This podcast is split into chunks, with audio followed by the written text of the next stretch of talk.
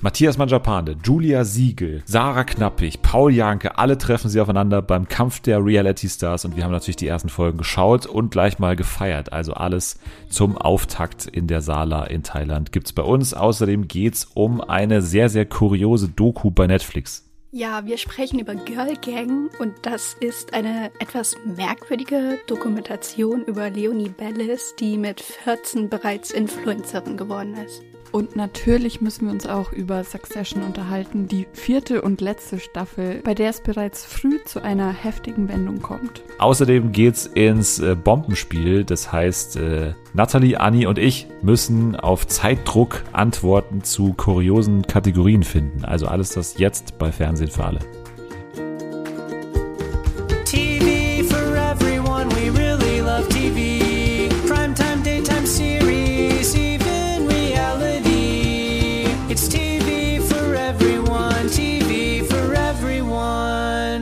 Einen fantastischen Freitag. Willkommen zurück bei Fernsehen für alle, der größte Backstage-Podcast in Podcast Deutschland. Und äh, wir saßen hier die ganze Woche, also Jana, Jule und ich. Dann haben wir irgendwann gesagt, jetzt müssen wir euch ablösen. Und dann kamen zwei Menschen zur Tür rein, die jetzt zum Glück auch noch da sind. Fantastischer Ersatz für die beiden. Hier ist einerseits Nathalie Hallo. und andererseits Anni. Hallo. Ihr zwei in einer Folge. Das gab's einmal schon, war eine unglaublich erfolgreiche Folge. Grimme-Preis nominiert damals gewesen und äh, deswegen jetzt wiederholt. Wir haben ja auch gesagt, bei Trash TV machen wir heute so ein bisschen äh, Fokus eben auf Kampf der Reality Stars, weil natürlich das für mich auch mittlerweile eins der Top-Formate des Jahres ist. Also Ich habe ja letztens zuge also letztens Ende des Jahres zugegeben, dass ich die letzte Staffel gar nicht geguckt habe. Ach stimmt, das war ja. Ah, das war ja noch so Der dramatisch und schockierend. Aber diesmal hatte ich auf jeden Fall so richtig Bock mit den ganzen Leuten. Also ich habe sehr viel gelacht in den ersten beiden Folgen. Auf wen habt ihr euch jeweils am meisten gefreut? Bei mir ist die Antwort relativ klar, wobei zwischen zwei Leuten natürlich äh, es eine Qual der Wahl gibt. Aber wie war's bei euch? Ich habe mich eher so auf die Kombination von manchen Leuten gefreut. Also ich hatte auf jeden Fall natürlich auch Bock auf Julia Siegel, wie immer. Ja. Und aber ich hatte auch Bock, dass Julia und Matthias wieder zusammen sind, weil das wird immer irgendwie spektakulär. Ja, und dann habe ich mich eigentlich auch auf so Leute gefreut, die man schon lange nicht gesehen hat, wie Ingrid. Aber da war ich dann ein bisschen enttäuscht am Ende. So Leute äh, sind ja immer auch ein bisschen das Aushängeschild von Kampf der Reality Stars. Klar gibt's immer auch die absoluten Trash-Ikonen und die sind ja auch hier wieder dabei. Aber ich freue mich am meisten über Leute, die man wieder ausgräbt, eigentlich so Ja. richtig. Und eben Ingrid war natürlich so jemand, äh, ich meine, hat sie auch schön erklärt gleich, äh, woher man sie nochmal kennt, weil viele sie eben auch nicht kannten. Vor allem Matthias war da ganz vorne dabei. Hat einige Male gefragt, ich kenne die überhaupt gar nicht und ich kenne die überhaupt gar nicht. Ja, das Und fand ich so eine Frechheit, dass die da ankam. Und ich habe mich mega gefreut. So, ich habe ja auch beim letzten Mal, wo wir drüber geredet haben, so, oh mein Gott, Ingrid von Big Brother und bla bla bla. Und dann kommt die da so an und alle sind so, hä? Und also wo hast du jetzt nochmal mitgemacht? Und die schon so, also ich dachte, man kennt, also irgendjemand kennt mich wenigstens, aber ich mich kennt ja gar keiner. Ich dachte doch, Ingrid, ich kenne dich. Hallo, es tut Ja, mir so leid. aber man muss schon sagen, der Satz, äh, ich habe mir mal in einem TAF-Einspieler die Lippen aufspritzen lassen, ist jetzt nicht, also äh, macht jetzt keinen Eindruck, glaube ich, bei Leuten, die schon bei Nee, Promis aber sie hat ja Palmen bestimmt alles aufgezählt. So. Und dass da auch keiner irgendwie Big Brother damals mitbekommen hat, das fand ich schon ein bisschen frech für so einen Reality-Star. Ich meine, sogar Serkan hat ja Big Brother in seiner Trash-Vita aufgeführt. Ja, eben. Ne? Ja. Stimmt, ja. Das war auch derjenige, auf den du dich am meisten gefreut hast, Anni, oder? Serki. Nein, das würde ich nicht sagen. Also ich meine, ich verfolge ja schon so ein bisschen seit ähm, hier Bachelor in Paradise so Serkan und Samira so ein bisschen. Aber ich bin, glaube ich, eher Samira-Fan als Serkan-Fan. ja, Deshalb, wer nicht. deshalb ähm, ja, wirklich gefreut auf ihn habe ich mich nicht. Aber ich fand es ganz interessant, dass er dabei war oder ist. Ähm, Für ein aktuell Euro? Weiß ich, ja, genau, für ein Euro. Aber Aktuell meint ihr, dass das stimmt? Ich glaube schon. Ich meine auch, dass es Ich stimmt. glaube schon, dass der so drauf ist. Ja, aber dann, dann denke ich mir so, weil ganz am Anfang, als der sich vorgestellt hat, da wussten wir das ja noch gar nicht so genau. Da dachte ich schon so, ja, Serkan ist jetzt eh nicht so mein Lieblingstyp, weil das wirkt immer alles so ein bisschen, so gewollt, also als wäre er halt dieser Partytyp, aber eigentlich ist er das gar nicht so doll und er will dann aber, denkt sich so, ja, hier geht's ja darum, die Leute zu unterhalten und das werde ich auf jeden Fall bieten, aber ich denke mir so, nee, ich glaube, du bist gar nicht so natürlich witzig, aber okay. Nee, ich, ich, ich glaube, der weiß halt ganz genau, was er machen muss, um gut anzukommen. Ja, und genau, diese aber das merkt man so 1-Euro-Story toll. ist halt auch das, ja, genau, aber ja. Ich glaube, das war halt so sein Plan, so ja, dann komme ich bodenständig rüber Ja. und ich mache das ja nur, weil es mir so viel Spaß macht. Das kommt doch aus einer Insta-Story bestimmt, ne? Der hat doch bestimmt die Staffel letztes Jahr irgendwie gesehen, hat dann irgendwie ständig RTL 2 angetwittert oder angeinstagrammt und hat irgendwie gesagt, ja, Ja. ich mache auch für einen Euro mit, bla bla bla.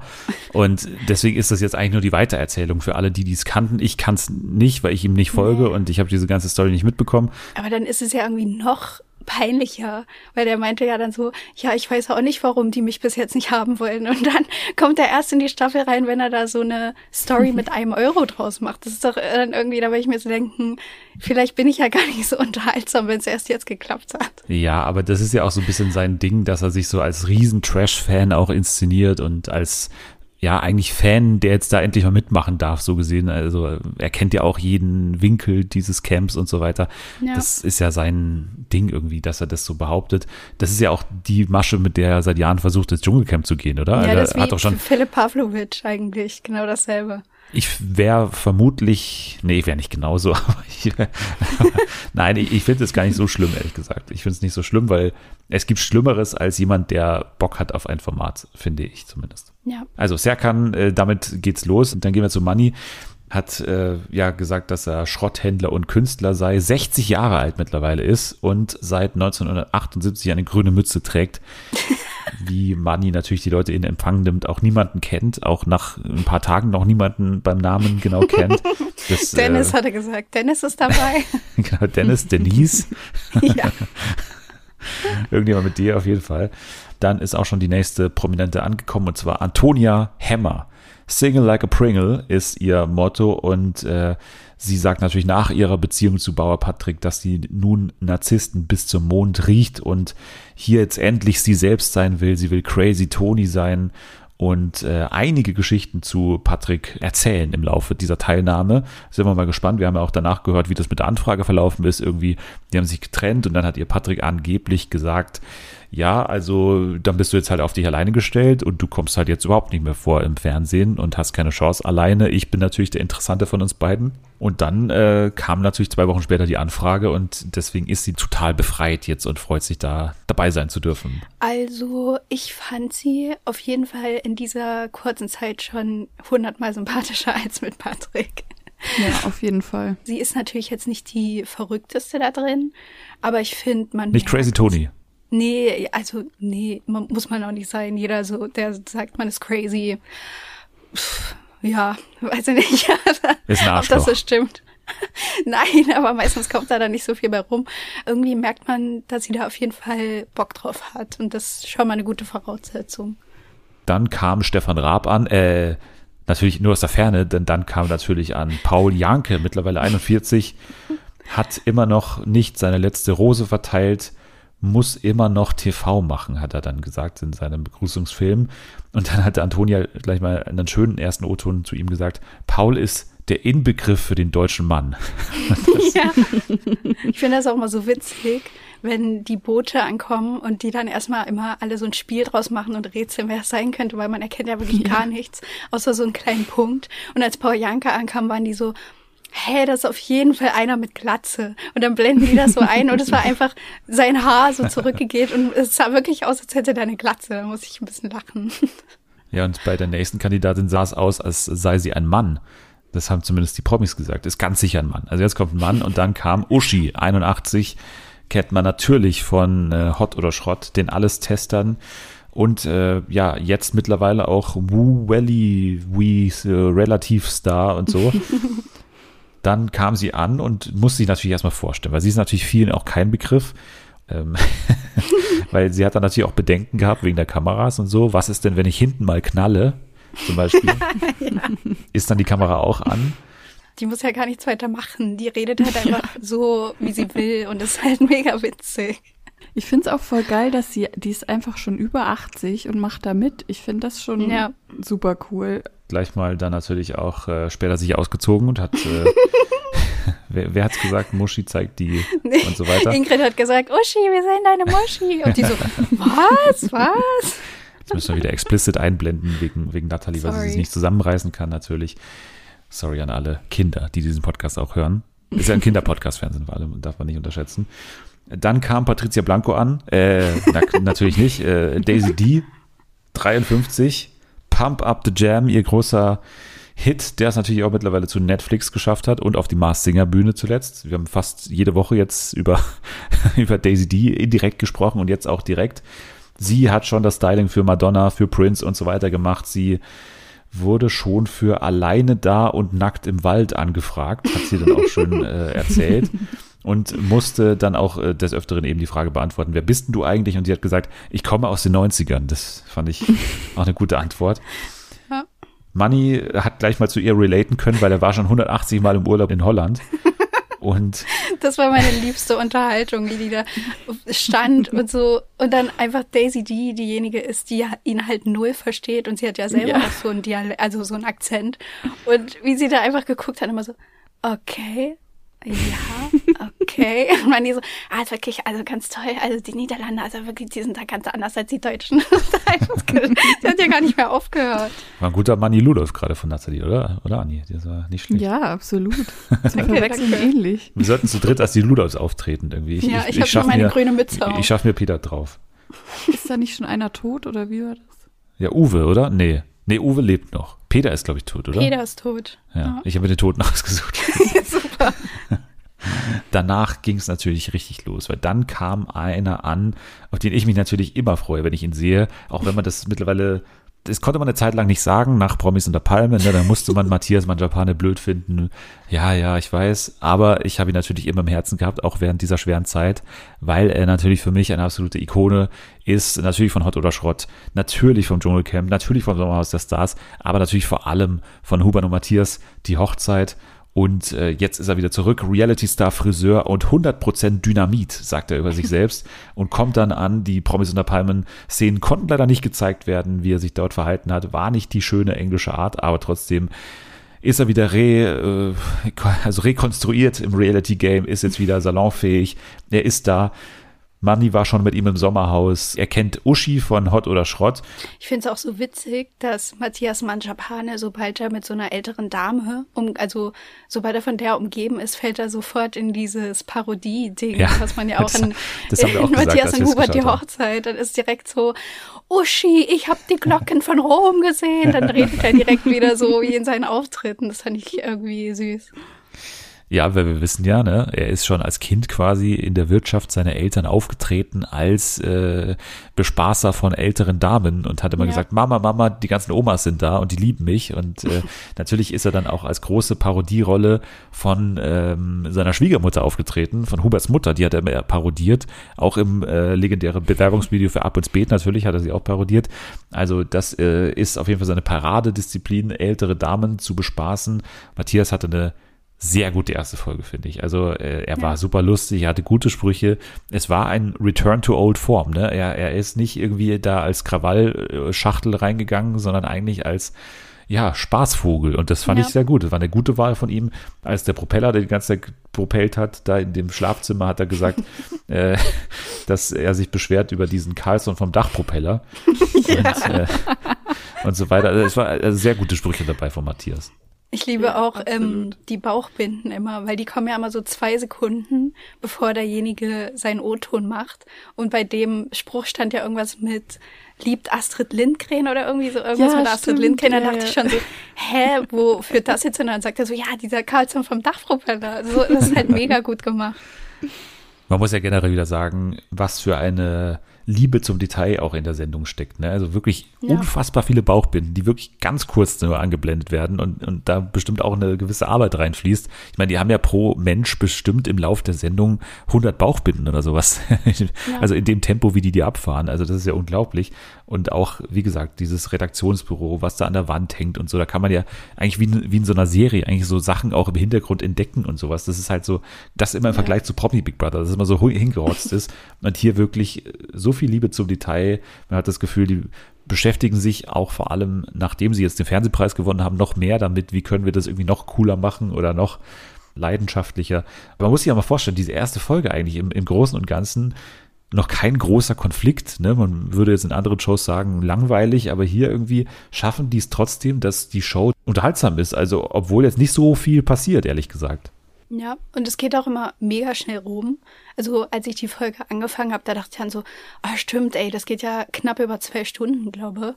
Und dann war es auf einmal schon vorbei. Ja. Der nächste, der am äh, Strand ankommt, ist Daniel Schmidt. Ist natürlich jetzt äh, ja so ein bisschen der ungewohnteste Name, weil er natürlich eigentlich kein Reality-Star ist. Der Wirt des legendären Elbschlosskellers in Hamburg und natürlich auch bei Reeperbahn privat schon bei RTL 2 vor der Kamera.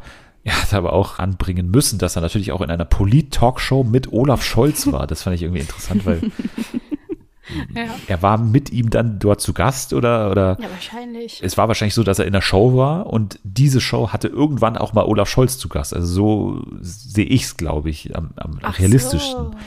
Ich dachte, die saßen da irgendwie, weiß ich nicht, bei Lanz zusammen oder so. Ja, aber das ist doch auch Quatsch, oder? Also, Ja, wo, ich frage Ja, mich halt, Ahnung, welches Thema da. So, keine Ahnung, während Corona, um irgendwie Ja. Wirtschaften, die keine Einnahmen haben oder so. er sagt ja selber über sich, Wirt des asozialsten Lokals Europas. Und er habe auch schon einige Tote gesehen. Er erzählt von seinem eigenen Drogenrausch und seinem Frauenverschleiß, sagt er selbst. Das ist sein eigenes Wort. Ja, und das alles in den ersten fünf Minuten. ja, wie der das runtergerattert hat. Ja, ich wurde auch schon mal mit einem Beil angegriffen. Also, ey, was? Moment, nochmal. Die war doch äh, der Roboter, ne? Die Beil, ja, genau. Ja, ja, stimmt. ja, Daniel Schmidt auf jeden Fall. Hast du sein Buch gelesen, Anni? Mm, nein. Okay, schenke Aber ich war ja wohl. Spiegel, war ja wohl Spiegel Bestseller. Ich weiß nicht, ob Sarah Knappig schon eins veröffentlicht hat. Ich würde es auf jeden Fall lesen, weil sie hat einiges zu erzählen. Mit 36, hauptberuflich Mama mittlerweile. Sie selbst sagt, sie habe 20 Kilo zugenommen, zählt dann auch nochmal ihre Formate auf mit legendären Sachen wie zum Beispiel Vor Boyard oder auch auf High Heels durch Afrika. Solche Geschichten. Von diesem Format kennt sie natürlich auch schon Ingrid. Sie kennt schon Matthias, mit dem äh, war sie schon viel zusammen fürs Dschungelcamp unterwegs. Das ist auch eine schöne Formulierung, finde ich, für äh, zweimal in der Stunde danach gesessen. Und äh, genau, also eigentlich kennt sie schon alle, ne? Weil am kuriosen fand ich die Verbindung, wenn es denn stimmt, zu, zu Paul. Ne? Paul war mit ihrer Ja, Cousine, nee, mit der Schwester oder mit der Cousine, nee, Nein, mit, mit der der Schwester Cousine. zusammen. Mit der Was? Cousine von Sarah war er zusammen. Lara Knappig. heißt die wirklich so? Nee. Doch. Ab jetzt schon. Man kann sich halt die Uhr bei Sarah Knappig danach stellen, wie lange dauert es, bis sie alle hassen. Ne? Weil zuletzt, als Ja. wir sie gesehen haben, war ja bei ähm, Like me I'm famous. Like Me a Famous, genau. Und da ist es sehr schnell gegangen, natürlich. Da, Ja. Also, Ja, aber mich hat es irgendwie gefreut für sie persönlich, was auch ein bisschen krank ist, aber egal, dass sie da ankam und dann wirklich alle erstmal sich wirklich, also sie schienen, als würden sie sich wirklich über die freuen. So, und dann dachte ich so, oh, das ist irgendwie schön, so, dass sie so oft gemobbt wurde und dann kommt sie da an und alle so, hey Sarah, schön, dass wir uns mal wiedersehen. Und sie war so, ja, das, also ist mir ja noch nie passiert, das fände ich irgendwie einen guten Start. es ist ja hier auch eben so ein Schaulaufen der Reality-Stars und, und hier wird sie eben für ihren ja, ikonischen Wert einfach geschätzt. So, also sie ist halt einfach wirklich Trash-Geschichte aufgrund dieser Dschungelcamp-Staffel. Und deswegen ist sie da natürlich jemand da drin. Ne? Also sie muss natürlich in diesem Format irgendwann vorkommen. Es ging ins erste Spiel, Reality-Zeugnis. Das ähm, kennen wir, glaube ich, auch schon. Äh, verspricht immer ganz gute Antworten und vor allem auch ganz gute Reaktionen, weil äh, ne, es werden quasi die Erwartungen der Promis über sich selbst mit dem des angeblichen Publikums oder dem Panel, was sie da immer befragen, dann verglichen quasi. Und äh, ja, da kommen immer ganz gute Sachen raus, was da als Nummer eins dann gezählt wird, weil sie bekommen eben nur Punkte, wenn die Sache, für die sich die Promis entscheiden, dann auch mit dem übereinstimmt, was auch das Publikum sagt. Und zum Beispiel Daisy D, die irgendwie gesagt hat, äh, ja, für was kennt man mich am ehesten?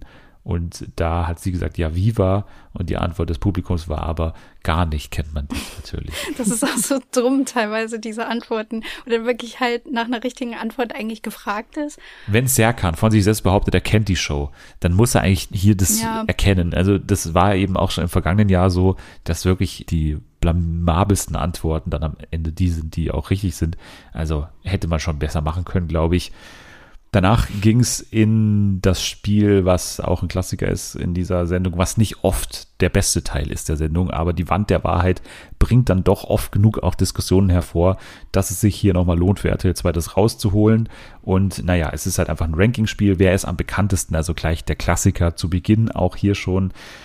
Promi-Ranking war, äh, sie haben Paul als ersten gestellt, Sarah hat sich selbst ins Spiel gebracht äh, und hat danach natürlich auch, nachdem die Reihenfolge schon stand, hat sie quasi nochmal selbst in Eigenregie risikoreich sich alles umgestellt, wo man schon wieder dachte, okay, jetzt ist der Moment. Also Ja. ne, wer sich vorher die Ja, Uhr gestellt hat, wie macht sich Sarah hier selbst unbeliebt? Jetzt ist es soweit. Aber wenn es nicht richtig gewesen wäre, alles, was ja wirklich unfassbar war, dass die da Ja. auf einmal kurz vor Absch also vor Schluss wie so ein Hütchenspieler einfach alles so umgewürfelt haben. Ja, nee, also ich würde jetzt nochmal hier und da mhm, und mich auf jeden Fall auf Platz eins. Alle waren schon so, äh, okay, wie viel Selbstbewusstsein kann man haben? Und dann dreht sie das um und es ist einfach genau das. Aber wenn das nicht so gewesen wäre, ich glaube, dann hätte sie schon wieder einen schlechteren Stand gehabt. Entweder du packst deine Sachen und gehst oder du packst deine Sachen Oder und fährst, wäre die fährst, Ansage ja. gewesen. Ja, sie hat es aber dann gemacht und war dann auf einmal die gefeierte Heldin. Daniel muss als Unbekanntester ins Redaktionsbüro und musste dann quasi aussuchen, zusammen mit Sarah, seiner natürlich sehr bekannten äh, Kollegin, welche Bauchbinde er jetzt permanent tragen muss quasi. Er hat sich dann für die Bauchbinde entschieden, hängt hier mit mehr schrägen Typen rum als im Elbschlosskeller, war dann seine Wahl letztendlich. Du musst Werbung machen. Also das rate ich dir als alter Showhase. Ja, ja. Mach immer Werbung, wenn es geht. So, also das war so das Offensichtlichste, was man hätte auswählen können. Und sie tut so, als wäre das so ein Pro-Tipp von ihr. Also nimm's halt an, du kannst ja annehmen. Also ich meine, es ist ein freundschaftlicher Rat jetzt. Du kannst ja, also ich meine, es ist halt eine Werbung für dich und also ich würde sofort machen. Hätte ich irgendwas zu bewerben, dann würde ich sofort machen. Hat Zum sie Beispiel nicht den was? Zoo ihrer genau, den Zoo, ne? Den Zoo der Freude, den Ja, hätte sie auch bewerben können, gerne. Dann wurde eine Party gefeiert mit Daisy D's Pump Up the Jam und Money Ludolfs 300 PS. So heißt dein Song, Wo glaube ich, man oder? nichts von verstanden Ja, wo hat. Keine Ahnung, was kann der seine gesungen eigenen Lyrics nicht. Hat. Ja, wissen, äh, wissen. 300 PS. 300 PS. Ja, Safety-Spiel danach in Teams. Antonia und Daisy, Uschi und Serkan, Mani und Paul und Ingrid und Matthias. Man musste quasi eine Halskrause mit Schleim befüllen. Es wäre ein Spiel gewesen, vermutlich, bei dem Jürgen Milski wieder dagegen geklagt hätte, vermutlich, weil es natürlich unter der Menschenwürde ist, sich da den Schleim aus den Haaren Wir raus können uns hier verletzen. drücken. Hier kann man sterben. Genau. Ja, es war schon ekelhaft, muss man sagen. Also dieses aus den Haaren rauspressen und so, diesen Schleim und so, war schon nicht schön, aber mich hat's gewundert trotzdem, dass Daisy die nicht weiter nach vorne gegangen ist, ehrlich gesagt, weil sie hatte natürlich eigentlich eine ganz gute Taktik. Ich fand fast die beste Taktik von allen, dass sie Ja. erstens den Schleim so über diese Fläche so geschoben hat und dann natürlich auch extrem viel in ihren Haaren drin hatte. Also für mich schon ein Wunder, dass sie es nicht geschafft hat bis ganz vorne. Ja, gut, aber sie war super langsam. Ja, genau. Sie ist immer zu langsam zum Becken gelaufen. Manni und Paul haben das Spiel gewonnen, sind daher safe und das hat natürlich bei Sarah und Daniel für Probleme gesorgt, weil sie wollten Paul rausschmeißen, was schon kurios ist, wenn man weiß, dass äh, Sarah irgendwie äh, fast schon verwandt ist mit Paul. Und trotzdem hat sie gesagt, der kann es am, der am leichtesten verkraften, ne? weil er natürlich Ja, super reich ist und super viele Jobs hat und deswegen kann er es verkraften. Wir wissen ja nicht, was Sarah noch so weiß. Also, Ja, die hat das dachte ich mir dann nämlich auch. Was zum Beispiel? Ja. Dennis, was willst du jetzt von mir? Ja, sag halt irgendwas. Du musst ja, äh, wir sind ja hier ein Gossip-Podcast auch. Du kannst ja auch mal das sagen, was du weißt über Paul. Nein, aber wenn sie schon sagt, so von wegen, der hat es am wenigsten nötig, vielleicht weiß sie da ja, dass er viel Geld hat. Keine Ahnung. Dementsprechend vielleicht verständlich, dass sie ihn da wählen wollten, aber letztendlich, ja, war es dann doch eine Angsthasen-Nominierung, finde ich dann am Ende. Ne? Also irgendwie keinen Favoriten, sondern einfach Ingrid, die bisher irgendwie kaum so Anschluss gefunden hat, neben sie dann raus. Weiß nicht, fand ich jetzt irgendwie, auch weil ich äh, Ingrid gerne noch länger gesehen hätte, aber trotzdem, das war wie damals, als sie da hier Sharon oder Sharon Trovato als erstes rausgeschmissen haben, wo man auch dachte, okay, die hat noch gar nichts gesagt, jetzt lass die arme Frau halt noch drin. Dann Farewell, äh, Ingrid, sie muss leider schon wieder gehen. Der beste möge gewinnen waren ihre letzten Worte und wir gehen in Folge 2. Sarah und Daniel müssen nochmal erklären, warum sie Paul nominiert hätten. Und da ging es dann auch schon los quasi mit Oh, dieser war- großen ja. Diskussion oder mit, mit dem ja, Aufeinanderprall von zwei großen Männern und zwar von Serkan und Daniel. Und diese Feindschaft ging in diesem Moment los, weil sie sich dann irgendwie gegenseitig ins Wort gefallen sind oder zumindest war das der Vorwurf und irgendwie Serkan hat auf jeden Fall irgendwas gegen Daniel gehabt und Daniel hat gar nicht so richtig zurückgeschossen, sondern hat sich da irgendwie gar nicht so sehr drauf eingelassen, aber Serkan war dann im Laufe der Folge auch so hartnäckig, dass Daniel auch Ja. gar nicht anders konnte, als dann irgendwann zu sagen, okay, der geht mir einfach auf die Eier, so schmeiß den raus, bitte. Na, Isser kann es einfach so ein Clown. Also das war, ich fand das so unmöglich. Der Konflikt ist ja entstanden, weil Serkan sich mehr oder weniger in seinem, in seinem Stolz gekränkt gefühlt hat, weil ihm ja unterschwellig unterstellt wurde, er hätte das nicht nötig oder so und die anderen würden ja gar nicht ähm, appreciaten, dass er das hier für einen Euro macht und so ein Scheiß. Das war der ganze Auslöser für den Konflikt und dann hat er einfach generell was gegen Daniel und hat die ganze Zeit so ohne Grund, der konnte machen, was er wollte, Daniel. Der hat sich sogar entschuldigt und so und das war alles schlecht und ah, das Ja. macht er nur, um eine Runde weiterzukommen. So, ja, wahrscheinlich schon, aber warum bist du so negativ eingestellt? Die ganze Folge durch. So, ich, ich finde solche Leute unmöglich, die so auf ihrer Meinung beharren und ich habe mich jetzt gegen den eingeschossen, das werde ich jetzt auch nicht mehr ändern. So, der hat dir Ja. gar nichts getan. Nee, einfach nur, weil der halt gesagt hat, ja, meine erste Wahl wäre dann wahrscheinlich halt du gewesen beim Rauswählen. So, und er dann so, ja, aber ich will das hier mit am meisten von allen und ich mache das hier für einen Euro und denke mir so, hä, das ist doch egal. So, das hat doch, die anderen wollen es doch bestimmt genauso da wie du, nur dass die jetzt schlau genug waren, sich noch ein bisschen mehr Geld dafür geben zu lassen. Warum sollte deswegen jemand Ja. sagen, ja, nee, also Serka, der muss, also es ist hier sein großer Traum, hier vielleicht zu gewinnen, ich kann ihn nicht rauswählen. Naja, aber sein Grund war ja auch irgendwie, du hörst mir gar nicht zu. Also ich habe ja das schon lange erzählt mit dem Euro und du hast mir dabei nicht zugehört. So. Und du stehst jetzt hier auf, während ich noch rede und so weiter und so. Also das war ja auch so, so ein Ding von wegen äh, respektlos. Es ist respektlos. Ja, man kann es auch übertreiben. Und für das, dass er ihm nicht wirklich zugehört hatte, hat Daniel sich auch entschuldigt. Also Ja, ich würde ihm auch nicht zuhören. Also ich kann es schon Ja. verstehen. Ein neuer Star kommt am Strand an und es ist natürlich Eva Benetatu oder wie Matthias, glaube ich, sagt, Benetu. 30, Influencerin, stolze Mama. Sie war schwanger, als Chris, ihr Ex bei Kampf der Reality Stars, dabei war und sich in Jenny verliebt hat damals. Äh, also Jennifer Reilly oder Reilly wie auch immer sie heißt. Matthias kennt sie aus Promis unter Palmen, ist natürlich nicht begeistert von ihr. Ich glaube, sie war diejenige, die er meinte mit, das ist eine ganz elende Kröte damals, glaube ich, wenn ich mich richtig erinnere. Dann kam ein rotes Geschenk an, ein Bild von einer Reality-Ikone, natürlich von Julia Siegel. Und es wurde dann aber gleich äh, das Geheimnis gelüftet, warum natürlich nur ein Bild in dem Boot angekommen ist, weil natürlich Julia im Hintergrund, im Redaktionsbüro, alles beobachtet, was da gerade passiert in der Sala. Denn das nächste, was auf dem Tagesordnungsplan stand, war natürlich der Punkt, es gibt jetzt die Wand der Wahrheit und es geht um die Frage, wer ist am durchtriebensten? So. Hat sie dann eben alles über Kameras beobachten können, was denn jetzt die anderen so äh, behaupten. Und da war vor allem die neu angekommene Eva diejenige, die vor allem gegen Julia da geschossen hat und gesagt hat, nee, Julia muss das ganz nach vorne. Natürlich, Julia ist sehr, sehr durchtrieben. Ja, Julia saß da mit einer Kippe in der Hand und hat irgendwie gemeint, äh, so, jetzt Fräulein, ne? Fräulein hat sie gesagt. Was ist denn jetzt los? Das fand ich auch so übertrieben irgendwie. Also ich weiß nicht, ich fand das jetzt gar nicht so schlimm von Eva, dass sie halt gesagt hat, bei diesem Spiel, Julia wird bestimmt irgendwie ganz vorne sein, weil am Ende muss man ja irgendwie versuchen, sich in diese tausend Leute reinzuversetzen, die da abstimmen. Es war halt nur ein bisschen unangenehm, dass sie halt so drauf beharrt hat. Aber am Ende ist es ja wirklich einfach nur so eine Abstimmung, so, wo man Ja. von, sich von so einem Gefühl so ein bisschen leiten lässt. Und dann, dann so ein Riesending draus. Man, also, ja, also das natürlich geht gar nicht, Eva, geht gar nicht. Und dann sitzt sie da und pafft eine nach der anderen. Als wäre sie da irgendwie die große Königin. Äh, ja. allein, dass ähm, sie ja angeblich in ihrem Vertrag äh, festgelegt hat, dass man ihr die Kippen nicht wegnehmen darf.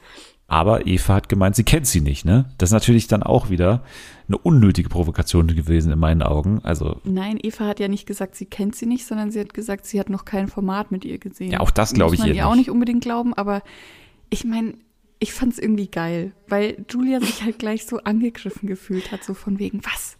Das kann gar nicht sein, dass man mich nicht kennt und so, du lügst und so. Ich glaub dir das nicht. Und Eva hat es halt durchgezogen, deshalb fand ich es irgendwie geil. Aber bei ihr ist halt immer das Ding, das hat sie ja selber auch gesagt, ja, die sagt dann irgendwie einfach so frei raus, was sie gerade so denkt und dadurch kommt sie dann immer in so unangenehme Situationen, die dann ausarten könnten, wenn man nicht aufpasst. Das hat sie aber sehr schnell wieder aufgelöst, diese komische Stimmung zwischen den beiden, in dem dann Julia gemeint hat, Platz eins bis vier sind für mich Reality. Also damit hat sie auch gemeint, Matthias, sich selbst natürlich und auch Eva. Ne? Sie hat Eva damit eingeschlossen und hat gemeint, die Leute, die eben am meisten polarisieren, die ja laut Ranking am durchtriebensten sind, die sind auch die, die das Reality-TV letztendlich ausmacht und hatte damit auch nicht so Unrecht, glaube ich. Also ich werde auch nicht gerne auf dem letzten Platz, glaube ich, am wenigsten durchtrieben. Wenn wir mal im Podcast hier abstimmen würden, dann wäre ich auch, glaube ich, nicht ganz hinten, oder? Bei, bei Durchtriebenheit. Was? Was soll das heißen? Aber wir haben noch keine einzige Sendung mit dir gesehen, Dennis. Das ist doch Quatsch jetzt. Also komm, ich war doch damals schon bei Reality Queens durch Afrika dabei. Auf High Heels durch Da Afrika. klingelt nichts. Klingelt mir. gar nichts. Ich habe doch mal hier bei, bei TAF Dennis Lippen Dir die Lippen Queen aufspritzen lassen. gemacht, ja. ja. Auch Ja, nicht mehr auf ja. dem Zettel oder wie, das gibt's ja gar nicht. Nee. Staffel 12, Big Brother, Hm, Habe ich nicht geguckt. okay. Big Bounce mit, also hier auf dem Trampolin bei Let's RTL. bounce, Motherfucker, let's bounce. Nee, Big Bounce. Kennt ihr noch Big Bounce? Die Trampolinsendung bei RTL? Doch, jetzt komm. War doch hier mit. Wolf Fuß und mit, Wo, äh, wer warst du da? Das Trampolin oder? es ging danach ins Flaschendrehen, wo man dann eine positive und eine negative Sache sagen musste. Und äh, Serkan meinte zu Sarah, du hast äh, von Daniel dir einen Maulkorb verpassen lassen. Und da ging es dann weiter. Runde zwei in diesem Streit zwischen Daniel und Serkan. Und äh, Daniel stand daraufhin auf. Serkan hat gesagt, warum gehst du denn jetzt? Und so. Daniel auch kurz darauf zurückgekommen und war dann irgendwie so komplett aufgestachelt und hat gemeint, also Sarah hat mich ja manipuliert übrigens. Und es ging dann irgendwie so ganz merkwürdig. Also man hat auch gemerkt, dass Daniel jetzt noch nicht die große Erfahrung hat. Und diese Diskussion mit Sarah, da musst du dir einfach manchmal an den Kopf greifen und, und sagen, Junge, also die hat so eine nervige Art zu sprechen und so zu argumentieren und das ist einfach, ich weiß nicht, was es bei ihr ist, aber sie nervt einen einfach und deswegen ist auch Daniel, der sie davor noch nicht so richtig kannte, gerät so mehr und mehr ins Abseits, würde ich sagen, äh, in der Sala. Matthias äh, hält daraufhin so eine ganz kleine Ansprache von wegen, warum kriegt ihr denn jetzt euer Maul nicht auf hier? Was fand ist denn hier so los? komisch. Warum äh, Das kam sagt ihr denn jetzt Nichts. nichts? Ja, ist dann auch sofort wieder verpufft, aber irgendwie Ja. zwischendrin hat er kurz mal das Gefühl gehabt, er muss jetzt was sagen. Ja, er hat so gemerkt, oh, hier kocht gerade was hoch, aber ich bin eigentlich gar nicht Teil dessen, aber ich wäre es gerne. Und auf einmal fand ich es auch so witzig, wie er erst so normal am Tisch saß und auf einmal war so Schnitt und dann sitzt er auf dem Tisch drauf.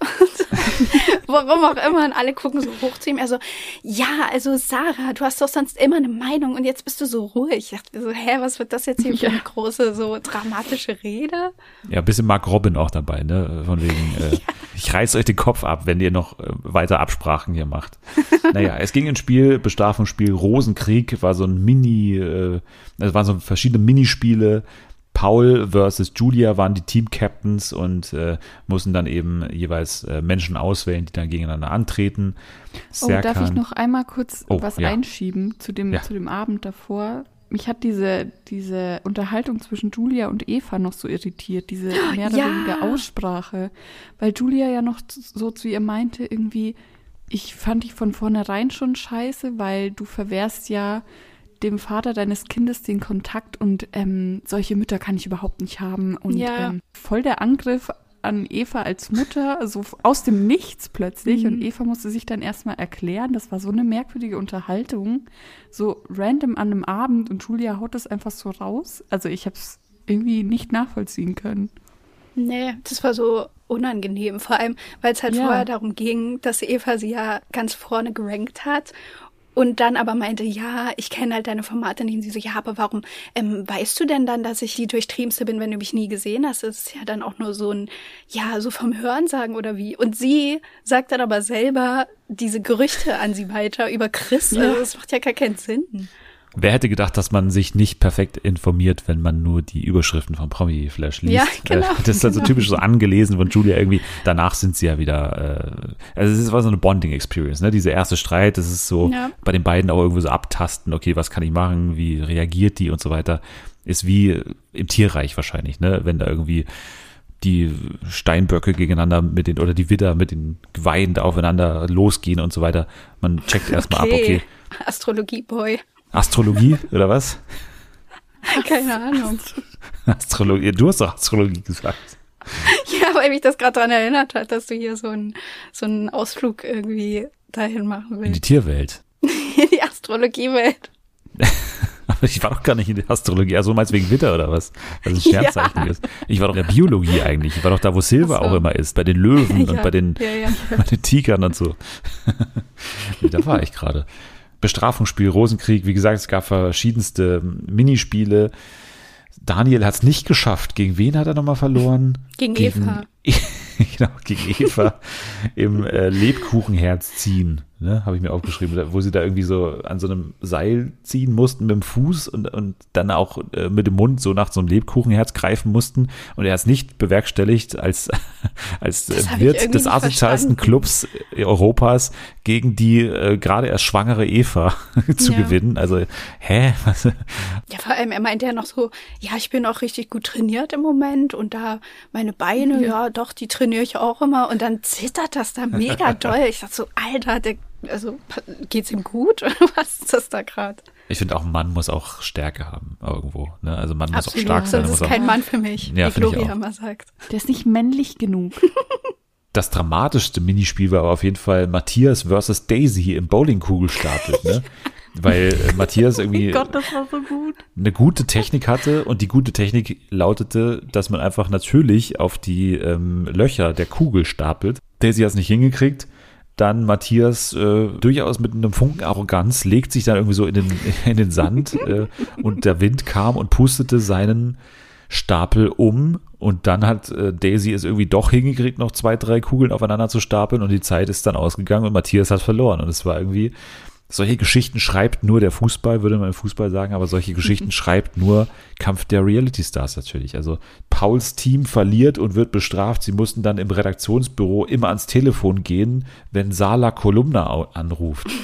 Manni musste dann während seines Gesprächs mit äh, Sala Kolumna dann alle Menschen aufzählen, mit denen er gerade in dieser Staffel vom Kampf der Reality Stars teilnimmt und hat dann gesagt, also erstes die Ursula, dann die Julia, dann die Sarah, erster Treffer, dann die Denise, der Dennis und der Matthias natürlich. Also hat zumindest zwei gewusst von äh, zwölf oder, oder nee, zehn oder von, von wie viel da drin sind.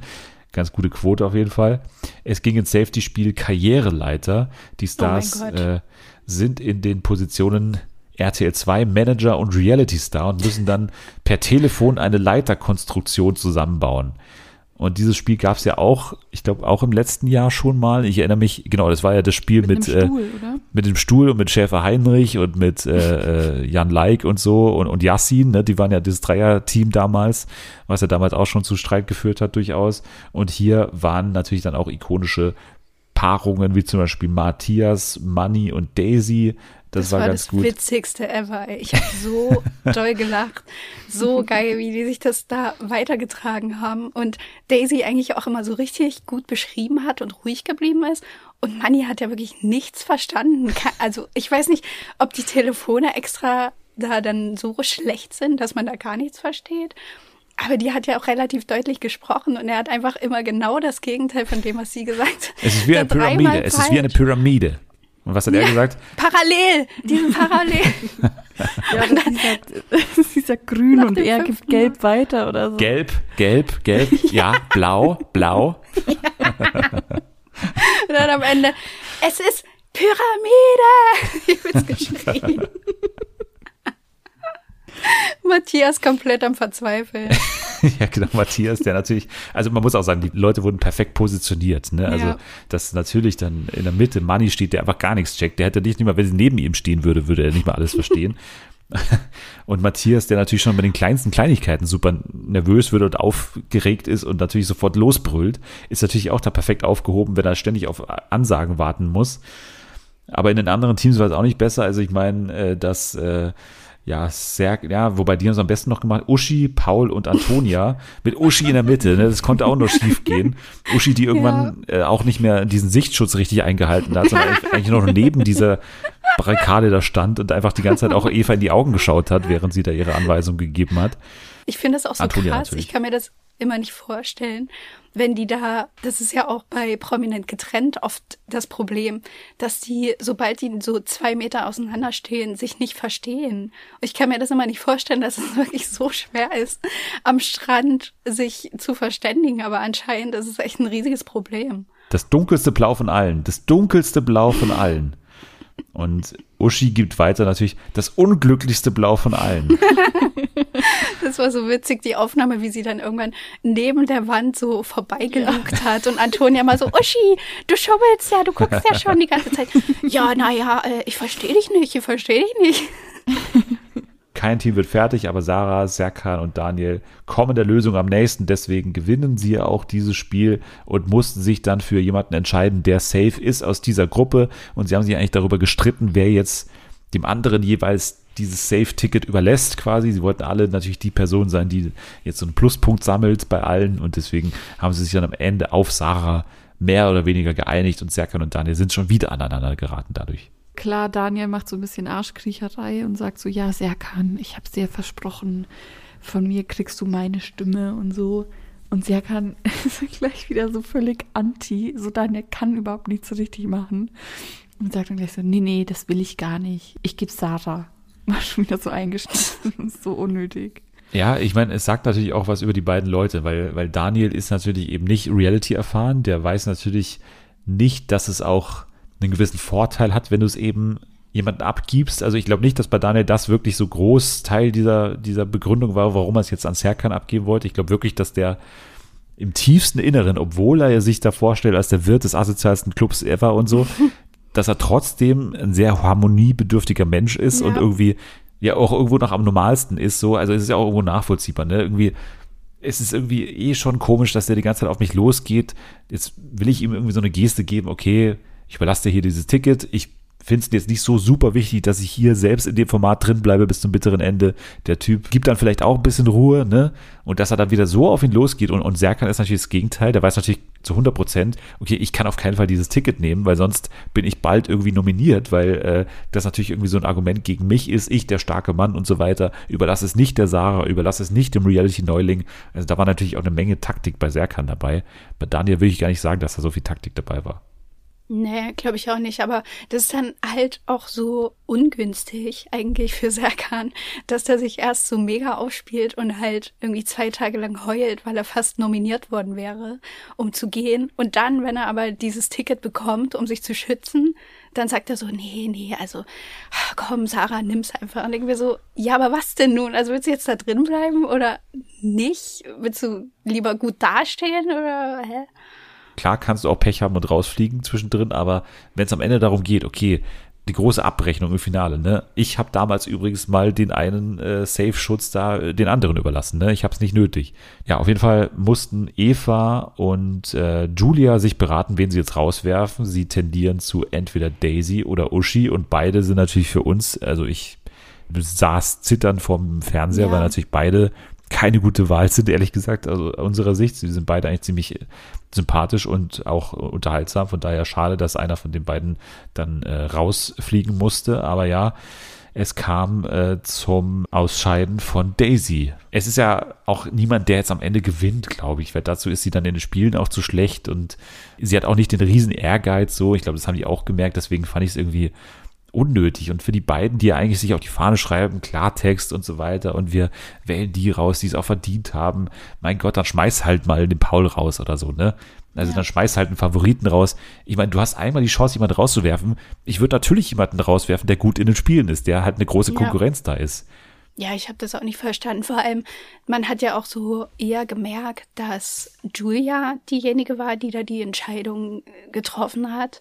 Und Eva hat ja sogar noch versucht, Daisy so in Schutz zu nehmen und meinte so, ja, aber die macht ja auch so viel und die ist halt eigentlich auch total witzig. Und Julias Argument war dann, ja, aber dafür, dass sie so eine 90er Queen ist mit so einem Hit. Also davon habe ich jetzt noch nicht so viel gesehen, wo ich mir denke, hä? Also wie, was wolltest du denn jetzt, dass die da irgendwie Konfettikanonen knallt jeden Abend und da die große Performance macht? Aber darum geht's ja am Ende nicht so, wenn Ja, und jemand sie wäre auch die ist, Erste, ja. die ihr das vorwerfen würde, wenn sie die ganze Zeit den Song singen würde. Ne? Also ich meine, ja. das ist ja, du kannst es ja nicht Stimmt. als, als One-Hit-Wonder, kannst du es ja auch niemandem recht machen. Also wenn du was anderes machst als den einen Song, dann ist es auch nicht recht. Und wenn du die ganze Zeit den Ja. Song singst, dann bist du auch nervig. Also es ist halt eine schwierige Position. Und, und Julia, ich fand es ein Angsthasen-Move. Also dafür, dass beide sich auf die Fahne schreiben, Klartext, äh, Frauen zu sein. Mein Gott, dann wirf halt mal jemanden raus, wo es richtig knallt. Ab Sonntag kommt dann die neue Folge bei RTL Plus ja schon online. Tim Sand natürlich kommt an. Ne? Das wird natürlich dann äh, durchaus aufregend sein. Mhm. Ich hoffe, dass es ein Spiel mit dem großen Knüppel gibt, ehrlich gesagt. Ja, ich hoffe, dass die quasi wie mit André Mangold damals umgehen, als der ankam und auch erstmal so ein bisschen auf Abstand sind und ihn da so ein bisschen. André wurde von meinem Gefühl ja sehr schnell dann wieder integriert. Bei, Bei Dings war es? Bei anders Mike hier, bei? Mike. Da war es letztes Jahr so Ja. ganz unangenehm. Da wo es danach, das Ah, hast du nicht okay. gesehen, Nathalie. Da, da war Nee. ja für mich unvergessen diese eine lange Einstellung, wie Mike irgendwie versucht, so mit jedem anzukommen und dann also ganz unangenehme Gespräche führt und keiner hat Bock auf ihn, jeder lästert hinter seinem Rücken über ihn, dass er so ein ganz nerviger Mensch ist. Ja, Und dann gab es diese verzweifelten Versuche, wie er da mit Ronald Schill am, am Strand oder da am Steg irgendwie stand und dann sagt irgendwie Ronald halt auch so knallhart so raus, du bist schon irgendwie super nervig, ne? Du bist schon so ein richtiger Idiot eigentlich, ne? Und das war schon, ich kann mir vorstellen, dass es auch in die Richtung geht, weil, weil Tim ist halt wirklich, Are you the red, Tim? naja, wir werden auf jeden Fall dranbleiben. Kampf der Reality Stars. Wir müssen noch ein Update geben zu HBO Max und Max, wie es ja jetzt heißt. Ne? HBO Max wurde zu Max und äh, hat eben in der vergangenen Woche auch äh, drei große Spin-offs beziehungsweise Serien angekündigt, die natürlich alle sehr, sehr, sehr viel ja, Aufregung verursacht haben. Und damit haben sie wahrscheinlich auch genau das erreicht, was sie wollten. Und es ist ja das, was wir auch schon vor zwei Wochen diskutiert haben hier mit Selma. Und zwar die angekündigte Harry Potter Serie ist jetzt offiziell bestätigt. Harry Potter wird eine Serie und zwar äh, nicht irgendwie ein Spin-off, sondern tatsächlich die Bücher von J.K. Rowling werden zu zehn Staffeln, was ja bedeutet, dass die sieben Bücher dann nochmal irgendwie verlängert, also ne, quasi Was? aufgeteilt werden Ja. Über zehn Jahre wird das quasi erzählt und äh, ich habe ja schon alles gesagt eigentlich vor zwei Wochen. Wie gesagt, ich finde, die Bücher rechtfertigen eigentlich diese Serie, finde ich. Also ich, ich finde, die sind wesentlich besser in der Serie zu erzählen als in Filmen. Und ich habe nicht dieses nostalgische Problem, dass ich irgendwie ein Problem damit habe, diese, diese Filme irgendwie zu updaten. Habe ich nicht. Aber ich habe halt ein massives Problem, J.K. Rowling da in, in diese verantwortungsvolle Position zu hieven, wie es ja jetzt auch wieder ist. Sie ist da Executive Producerin und dementsprechend auch äh, kreativ beteiligt. Aber ich habe mein, mein Zwiespalt hier schon vor zwei Wochen breitgetreten, deswegen gerne ihr. Also freut man sich da drauf? Wie habt ihr das äh, wahrgenommen? Und, und äh, wen soll man casten als Harry Potter? Ich finde das sehr schwierig. Also ich glaube, ich bin da auch so ein bisschen anders als du, weil ich bin da schon sehr nostalgisch und hänge schon sehr an den Filmen. Ich gucke die auch jedes Jahr mindestens einmal alle Filme durch und habe die halt so mega präsent im Kopf und ich finde es schwierig, mir eine Serie dann anzugucken mit komplett neuen Leuten, die aber im Prinzip dasselbe behandeln. Es gibt so ein großes Fandom, das sich mit den, mit den Rumtreibern beschäftigt, also mit dieser Gruppe da um James Potter und Severus Snape und dieser ganzen Generation vorher sozusagen. Da gibt es so viele Geschichten dazu. Man könnte da komplett eine neue Serie starten. Da wäre ich direkt, ich direkt geguckt, aber sozusagen den alten Stoff nochmal aufzuarbeiten in einer zehn Staffel Serie finde ich super übertrieben und der Punkt mit J.K. Rowling kommt halt noch dazu. Also ich finde, das macht es nicht besser, deshalb stehe ich dem Ganzen sehr skeptisch gegenüber, ehrlich gesagt. Ja, ich auch. Ich habe auch irgendwie gar keinen Bock mehr darauf. Also ich weiß, dass die dann wahrscheinlich vieles, was in den Büchern vorkam, so genauer behandeln würden. Ah, Aber irgendwie denke ich mir so, ja, es ist doch jetzt irgendwie, lasst es doch gut sein. So, nehmt euch doch irgendeine andere Geschichte raus, die ihr behandelt, aber nicht, nicht nochmal.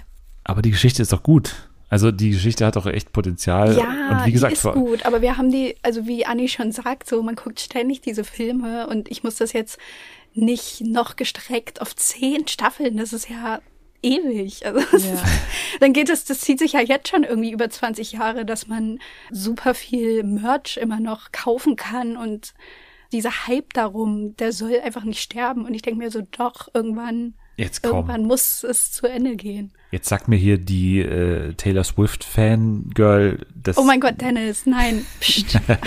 nein, halt den Mund. gerade? Das ist komplett nicht vergleichbar. Natürlich, äh, du, du bist ja Nein. in so einer antikapitalistischen, man darf nichts mehr verwerten und irgendwie Merch ist Das schlecht hat und damit so. nichts zu tun, Hast du aber Harry gesagt. Potter hat in den 90ern angefangen und es kam bis jetzt, außer jetzt halt diese Serie, kam nichts Neues dazu.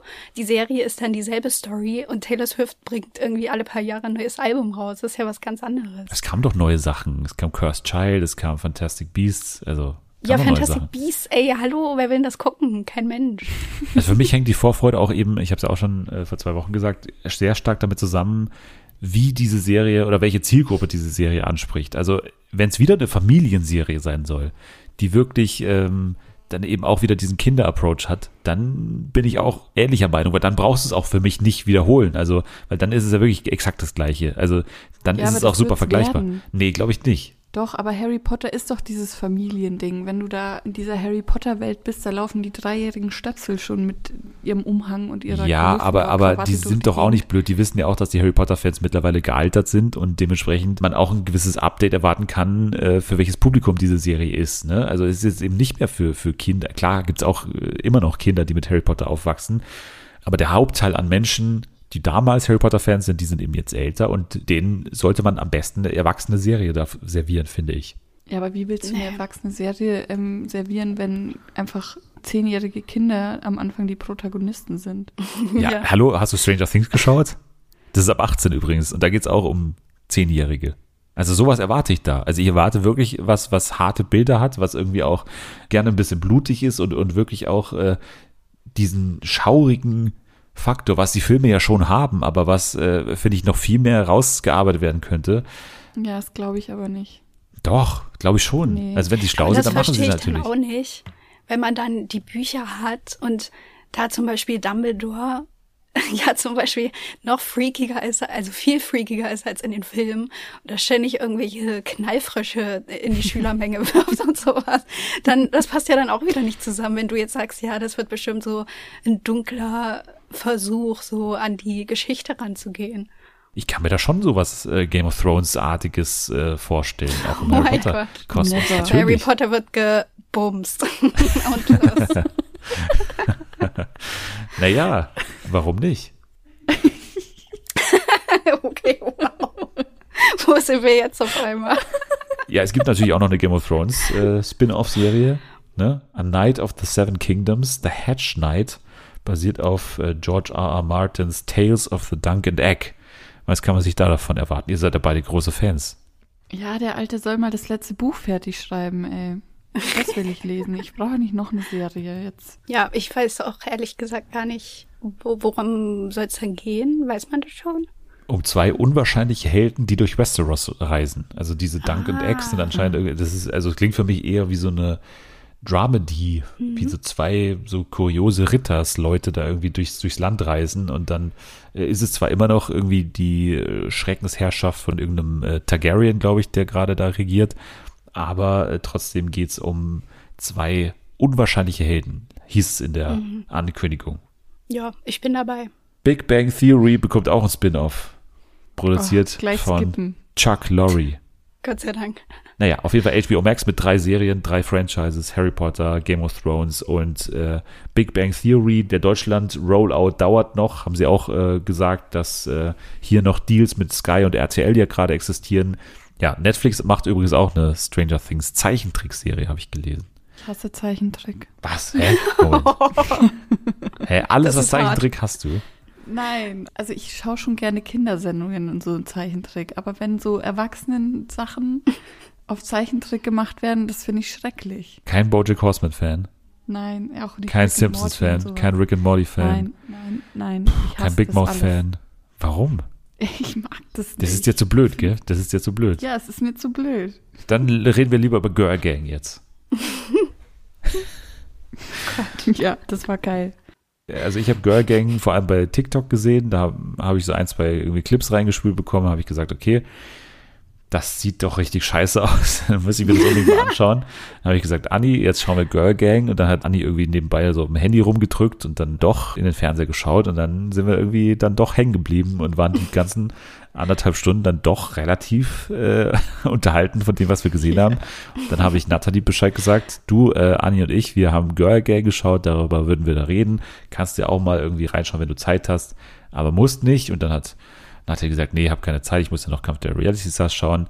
Nächster Tag, Nathalie schreibt mir, und zwar, was hast du geschrieben, Nathalie? Ich habe geschrieben, never mind, ich habe die Doku doch geschaut und jetzt fühle ich mich leer. Genau, das war, das waren ziemlich genau die Worte. Ja, warum fühlst du dich leer, Nathalie? Also jetzt außerhalb Ja. von deinem, also jetzt Ja. nur auf Girl Gang bezogen. Ja, ja, danke. Ich will nicht zu deep, zu deep reingehen jetzt. Erstmal, ich habe gar nichts davon mitbekommen, von dieser Doku. Und dann meintest du ja nur so, ja, na, da geht's um so eine Influencerin und ich weiß jetzt gar nicht, wie ich es weiter beschreiben soll, aber es ist irgendwie merkwürdig so. Und dann dachte ich schon so, hä, okay, keine Ahnung. Und wollte dann eigentlich nur kurz reinschauen, worum es geht und dann halt wieder ausmachen. Und dann konnte ich mich aber nicht lösen, weil ich so komisch fand. Ich weiß nicht so. Es geht ja eigentlich nur um so einen Zeitraum von vier Jahren, glaube ich. Und da geht's halt um die Influencerin Leonie Bellis. Leo Baileys? Leo, wird sie Bailey oder Bellis ausgesprochen? Leo Ballis, Bellis. Ja, Bellis, ja, irgendwas in dem Bereich, ja.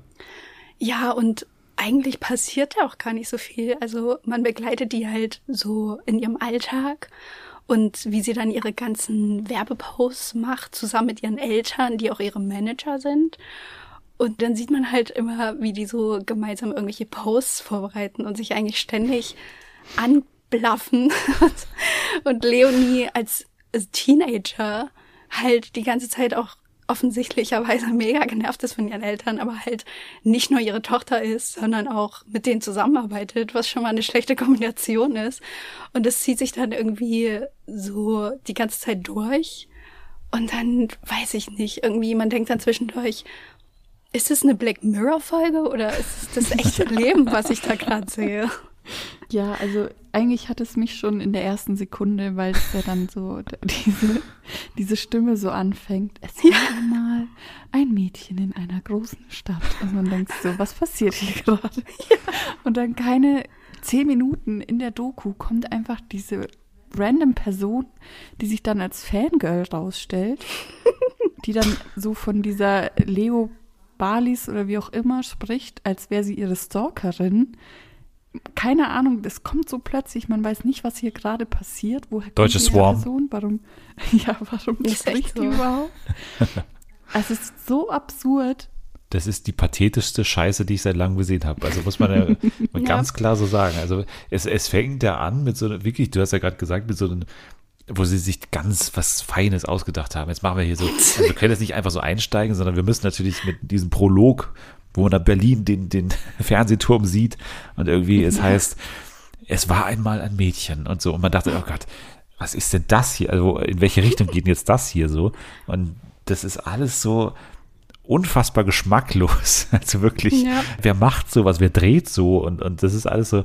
Aber es passt natürlich dann irgendwo zum Inhalt, weil natürlich dieses Geschäft mit, mit den Influencern und mit, mit ihr jetzt in dem Fall natürlich auch eine, eine unfassbar eklige Stimmung die ganze Zeit da, da in dieser Serie ist. Also nicht nur, weil, wie du schon sagst, sie sich die ganze Zeit irgendwie anmachen, also die ganze Zeit so eine schlechte Stimmung. Also ich glaube, äh, Leonie ist in dieser Serie permanent genervt von ihren Eltern. Also wirklich, es gibt keine Szene, wo sie, glaube ich, glücklich ist in dieser Serie, Nee. äh, in dieser Doku. Und äh, ansonsten auch natürlich äh, nutzen sie jede Chance zu zeigen, was ein unfassbar großes Arschloch der Vater ist. Also, das ist, das ist unglaublich, was der anbietet an, an. Szenen. Klar, ihr habt auch dafür Geld bekommen für diese Doku, deswegen macht ihr das, deswegen lasst ihr euch vier Jahre lang begleiten. Aber dass du so stark die Kameras vergisst, das glaube ich nicht. Es muss auch in gewisser Weise eine Art sein, die er wirklich hat. Also es muss ja wirklich zu seinem Charakter gehören, dass er so ist, dass er wirklich keine Probleme hat, wirklich äh, hinten im Auto sitzt die Kamera und er fährt da in einer Tour durch diese Stadt durch, fährt den Leuten auf, hinten drauf, rast da mit 60 durch die Stadt durch und so und, und er hat überhaupt gar keine Anzeichen von, dass es ihm irgendwie peinlich wäre, dass er gerade irgendwie wie so ein 13-Jähriger gekleidet ist und da mit so einer Spiegelsonnenbrille da hinter seinem SUV sitzt. Es ist wirklich unfassbar, ne? Der war so unangenehm, der Typ. Vor allem, da gab es dort dann noch Andy. eine Szene. Andy Ballas, genau. Was auch ein geiler Name ist, so. Also direkt, direkt gute Vibes. Und dann waren die doch da zusammen auf so einer Veranstaltung und der, oder nee, genau, sie waren bei Radio Energy, glaube. Und er wollte dann da natürlich auch einen Post machen, weil er ist ja mittlerweile auch quasi Influencer durch seine Tochter, was auch immer gesund ist, so, wenn man auf den Erfolg seiner Kinder aufbaut, aber okay. Daddy Baileys. Ähm, genau. Und dann hat er da so ein Bild gemacht mit so Zunge raus und Selfie. Und dann sagt er so, na nee, Zunge raus, aber ich bin ja keine 18 mehr. Ich denke mir so, ja, warum kleidest du dich da nicht also anders, wenn du das jetzt irgendwie schon gecheckt hast, dass es mega unangenehm aussieht, wie du dich hier gibst. Ja, also ganz komischer Typ. Was auch die ganze Doku 100% besser gemacht hat, war einfach der Dialekt der Eltern. Dieser, dieser Berliner Dialekt. Und dann hat Na, er das geht ja ja nicht hier. Und dann Die, redet die wollen so uns, äh, die wollen uns nicht Kunden. zahlen, also das geht ja ja nicht. Ja, also die Serie trifft auch stilistisch so Entscheidungen, die nicht nachvollziehbar sind, dass da wirklich die Leute so, so unfassbar pathetische Statements ablesen, Ja. wo man oh sich Gott. denkt, wa wa Oh, warum? Horror. Also Die ja, Mutter. ich habe es Anni auch gesagt. Die hätten dieselben Sachen, also inhaltlich dieselben Sachen hätten diese Leute erzählt, wenn sie sie einfach mal im Interview gefragt hätten. Ne? Das ist ja, Ja. inhaltlich überhaupt nicht so, dass sie ihnen irgendwas in den Mund legen, aber die Art und Weise, wie sie das dann vorlesen und das ist alles dann so, ich weiß noch damals im Osten. Ich weiß, das ist dann, mein Gott, ey, du musst bis in die DDR zurückgehen, dass Leo Ja. Baileys Vater dann nochmal seine große Lebensgeschichte erzählt innerhalb von drei Sätzen. Und auch äh, die Mutter dann irgendwie, ich wollte nie eine Mutter werden, die im Müll nach äh, Resten sucht, wo Ja. dann irgendwie erklärt werden soll, warum sie jetzt das große Geld sucht mit den zwei Sätzen. Also Ja, und dann am schlimmsten, ey, da dachte ich wirklich, ich, mir kommt's hoch, als die Mutter, das geht die ganze Zeit irgendwie darum, dass sie da irgendwelche Posts machen und die blenden dann auch, das fände ich aber ganz geil so geschnitten, dass die halt wirklich jeden Werbepost oder jede Story, die auch alle super unangenehm sind, halt alle da so reinschneiden für McDonalds und was Ja. weiß ich, was es da alles gibt, so alles nacheinander. Und dann das Voice-Over von der Mutter, ich wollte nie gefangen sein in der Welt meiner Tochter. Ich denke so, was bist denn du für ein Arschloch, Alter? Du bist hier die Managerin. Du hast irgendwie eine 15-jährige Tochter, die als Kind schon durchgängig Werbung macht und von nichts anderem umgeben ist und irgendwie kaum noch Freunde hat. Und dann sagst du so, du bist gefangen in der Welt deiner Tochter, die du ja selber mit bestimmen kannst und ändern Ja. kannst als, also als Elternteil. Das ist so absurd. Da sind so viele Sachen ausgelassen worden in dieser Doku, was dieses Leben ja auch beinhaltet. Und das wäre viel interessanter gewesen, als dann zum zehnten Mal zu sehen, was die jetzt für Werbung macht und so weiter. Klar ist es am Ende das Argument wahrscheinlich von den MacherInnen, dass sie sagen, ja klar, wenn wir das so zeigen und auch irgendwie einfach mal draufhalten, die Kamera und euch das so vorspielen, dann kommt die Kritik, die man an diesem ganzen Ding hat, irgendwie so durch die Blume durch. Aber nein, du musst es manchmal auch klarer sagen. Und hier äh, ist es für mein Gefühl dann eben auch so, dass es eine ganz merkwürdige Mischung aus Inszenierung und, und echtem Leben ist, dass du halt wirklich nicht mehr nachvollziehen kannst, okay, diese Parallelhandlung mit diesem Extremfan, also mit dieser Ja, Zwölfjährigen, die dann verstanden. irgendwie dabei begleitet wird, wie sie dann außen an so einem Restaurant steht, wie sie die dann irgendwie beim Essen filmt, so heimlich. Oh Was soll das? Also ist es jetzt echt und, und wenn ja, warum lässt sie sich dabei filmen und, und Ja. also ganz Ja, hab merkwürdig, wenn man sich so viele Fragen stellt, die so ablenken überhaupt vom Inhalt, einfach aus stilistischer Sicht oder aus Macherinnensicht, weil es so gar keinen Sinn ergibt, warum die das machen. Ich habe bis zum Schluss nicht verstanden, ob dieser Fan echt war oder nicht. Ich habe Ja. also ich habe den Sinn nicht verstanden von dieser Person. Warum die begleitet wurde, warum so intensiv. Ähm, Vor allem, was find- das für eine Rolle gespielt hat am Schluss. Also ich fand halt auch das so witzig, die Vorstellung, dass die die ja aufgesucht haben müssen, weil die damals auf Instagram diese Fanpage hatte von Leonie. Und da haben sie dann bestimmt so gedacht, hier, das ist, die macht so eine Fanpage, die schreiben wir jetzt an und dann fragen wir, ob wir die auch begleiten dürfen, wenn wir die Doku über Leonie machen. eindeutig ging es der ja auch nicht besonders gut, oder? Also, what the fuck? Jetzt sitzt die da irgendwie und hat einen Mental Breakdown, weil irgendwie 2019 so viele Konten gelöscht wurden aus Versehen bei Instagram. Und auf einmal ist ihre Fanpage weg und die sagt so, Leute, ich weiß, es könnte jetzt, also ich komme Leo, echt verrückt drüber. Ja, Leo, Leo, du hilf musst mir, mir meine. Seite ist jetzt alles weg und man denkt so, Gott, bitte, nee, helft doch jemand dieser Person, aber halt, ja. Aber ich finde, das sind ja noch die interessanten Szenen an ihr.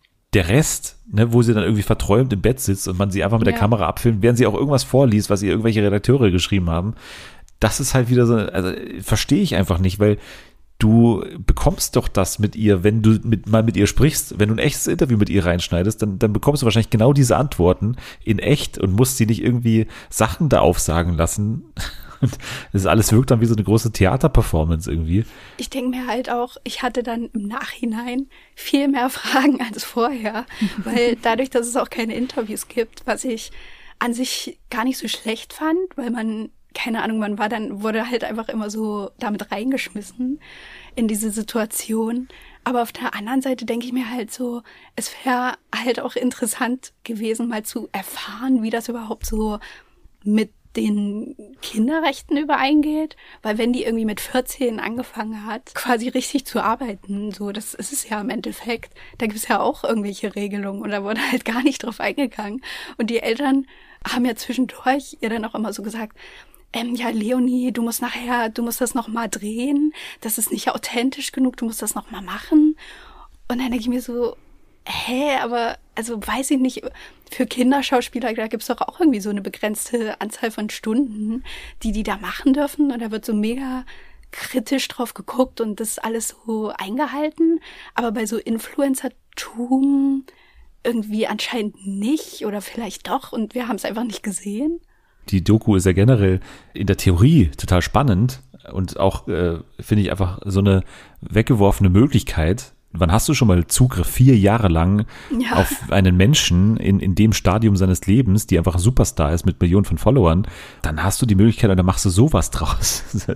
Das ist- einfach so unverständlich. Also einfach wasted opportunity. Aber gut, dafür haben sie sich entschieden. Und es war dann letztendlich dann trotzdem aber, wie gesagt, eine total fesselnde Watch Experience, weil ich habe es mir angeschaut und, und wir alle haben es uns angeschaut, weil es einfach Es unfassbar so absurd ist. Ja. Ja. Also die Bellies fanden es ja nicht so toll, habe ich gelesen.